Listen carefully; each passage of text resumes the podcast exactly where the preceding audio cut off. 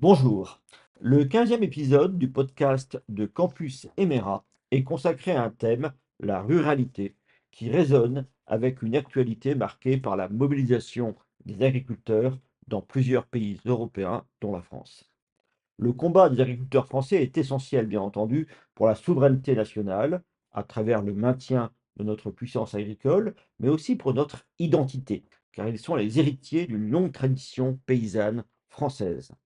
Cependant, les agriculteurs sont aussi aujourd'hui les témoins involontaires des mutations de la ruralité.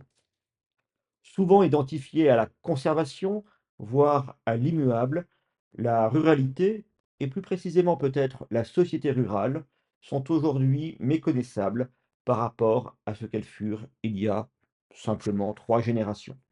Pour mieux saisir ce phénomène, je vous propose de revenir sur un ouvrage très agréable à lire remarquablement conçu. Cet ouvrage est intitulé La fin du village. Il a été publié en 2012 par Gallimard et il est désormais disponible en version poche.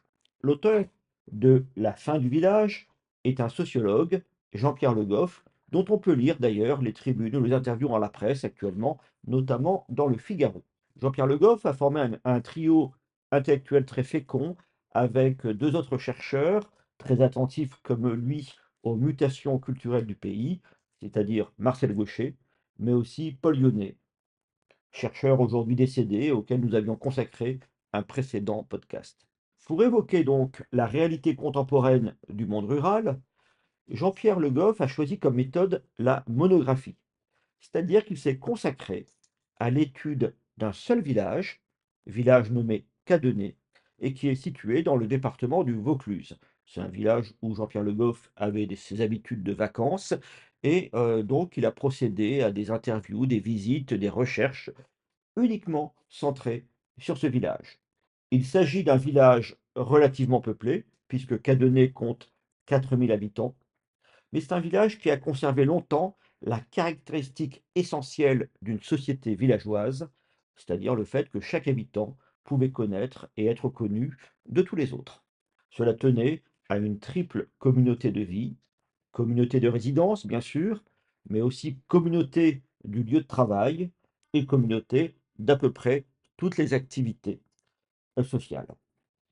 Bref, le village était un lieu clos, même si ses activités économiques l'amenaient à échanger avec le reste de la société, ne serait-ce que pour l'échange des biens agricoles.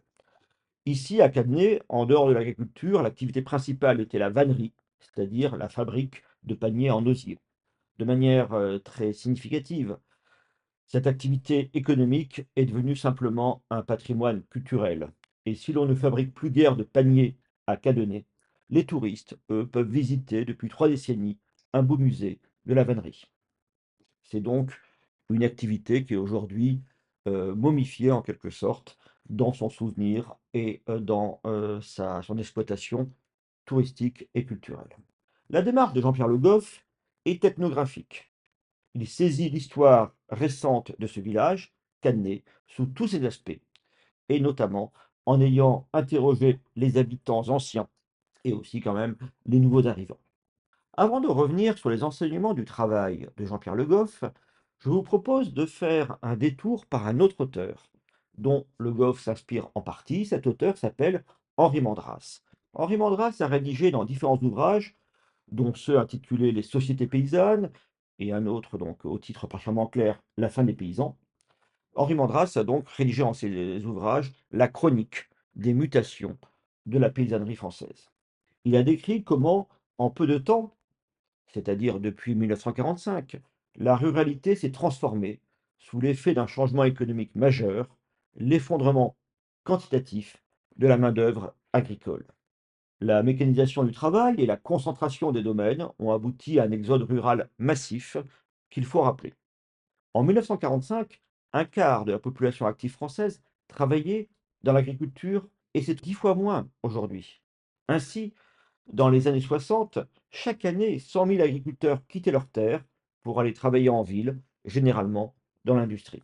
Dans le même temps, entre disons 1945 et la moitié des, le milieu des années 1980, la France était devenue une puissance agricole majeure. Elle était devenue la deuxième exploitatrice de produits alimentaires derrière les États-Unis. Et Mandras nous montre comment, entre 1945 et 1985, la France, avec cinq fois moins de travailleurs agricoles, produisait deux fois plus de produits agricoles. C'est donc un changement majeur du pays qui, dans une certaine mesure, est remarquable économiquement, mais qui est aussi socialement et culturellement traumatisant. En moins de 30 ans, on a observé une révolution de la ruralité comme le pays n'en avait pas connu dans les siècles, voire les millénaires précédents. On est passé d'un espace rural peuplé de paysans à une ruralité où les agriculteurs, souvent, enfin de plus en plus rares, euh, cohabitent avec des résidents faisant autre chose et qui sont souvent venus d'ailleurs. Et ces nouveaux résidents sont souvent beaucoup plus nombreux que les anciens résidents et bien sûr que les agriculteurs. En outre, le paysan, comme type humain, qui avait une forte culture locale, régionale, a souvent laissé place à un agriculteur chef d'entreprise, qui certes est attaché à sa commune et à sa région, on aurait dit autrefois sa petite patrie, mais qui partage désormais l'essentiel des références et des valeurs citadines. Donc Mandras nous montre, dans ses ouvrages déjà un peu anciens, comment les bases économiques de l'agriculture se sont rapidement transformées, et ceci a entraîné largement la fin de la civilisation paysanne. À la place s'est développé un mode de vie campagnard, bricolé par des néo-ruraux en télétravail, des retraités venus de la ville, des touristes et des gens en résidence secondaire, et bien sûr beaucoup de descendants des anciens paysans qui demeurent sur la terre de leurs ancêtres, mais qui ont adopté un mode de vie tout à fait nouveau. Cela, décrit abstraitement par Henri Mandras, Jean-Pierre Le Goff le fait comprendre de manière sensible dans son ouvrage La fin du village. Au lieu de séries statistiques, on trouve dans ce livre une évocation imagée de la mutation du mode de vie provençal de ce petit village, enfin ce village assez grand en fait, de Cadney. Il nous fait rencontrer ses habitants, sentir leurs espérances et parfois aussi leur désarroi. Ce sentiment, le désarroi, y est notamment exprimé par les anciens du village que Le Goff appelle le peuple ancien. Eux-mêmes se décrivent dans le livre comme les derniers survivants, c'est leur expression, ceux d'un monde englouti au fil des décennies. Un monde vivace en 1945, qui s'est maintenu, s'est érodé durant quelques décennies, mais qui a à peu près disparu aujourd'hui. Pour le village de Cadney, le moment de rupture est constitué par les années 1970. Cela se concrétise avec la généralisation de la voiture et la généralisation également de la télévision. Deux moyens au fond de sortir du village, l'un physiquement avec la voiture, l'autre mentalement avec donc la télévision. Ce processus donc a son point de rupture dans les années 70, mais il a commencé à Cadenet comme ailleurs un peu auparavant.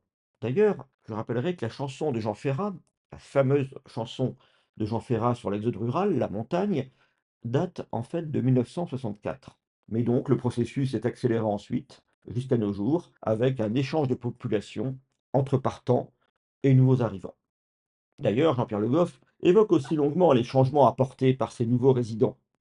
Le problème qu'il pointe n'est pas seulement que ce monde a changé, mais qu'il s'est transformé en passant d'un monde unifié, la société villageoise, à une mosaïque de comportements euh, différents, apportés par des populations qui ne se mélangent guère. À cela, je le précise, euh, l'immigration, dans le cas de Canet, contribue très peu, et surtout très tardivement. C'est bien une mutation plus globale de la société française qui entraîne cette transformation d'une société villageoise unifiée, je le répète, en euh, une mosaïque où coexistent plus ou moins bien des populations qui se parlent peu. En somme, ce que décrit Jean-Pierre Le Goff, c'est bien la fin du village en tant que micro-société et sa transformation en espace de vie, ce qui n'est pas du tout la même chose. Or, le village était une composante primaire essentielle de la société française. Sa disparition, dans le sens que lui donne Jean-Pierre Le Goff, constitue une des sources de ce que son ancien ami Paul Lyonnais a appelé le malaise français. Je signale que l'on peut trouver un prolongement de la fin du village dans l'ouvrage récent de Jérôme Fourquet et de Jean-Laurent Casselli, intitulé La France sous nos yeux, et qui est paru en 2021. Casselli et Fourquet y actualisent et surtout généralisent à l'ensemble du pays les enseignements de la microétude menée en Provence par Jean-Pierre Le Goff. Avec ces différents auteurs, Mandras, Le Goff, Fourquet et Casselli ont saisi, je crois, très bien les mutations de la ruralité française dans toutes ses dimensions économiques, démographiques et culturelles. Les phénomènes décrits peuvent susciter la déploration, l'indifférence ou la satisfaction, mais l'essentiel est ailleurs. En se représentant cette mutation profonde du monde rural, on comprend sans doute mieux ce qui arrive depuis quelques décennies à la France, et c'est pour cela que j'espère que ce podcast vous donnera envie de lire ces différents auteurs, et plus particulièrement l'ouvrage de Jean-Pierre Le Goff, La fin du village. Nous sommes en effet nombreux à avoir trouvé dans l'enquête sur ce village provençal, Cadenet, bien des points communs avec ce qui est arrivé au village que nous connaissons.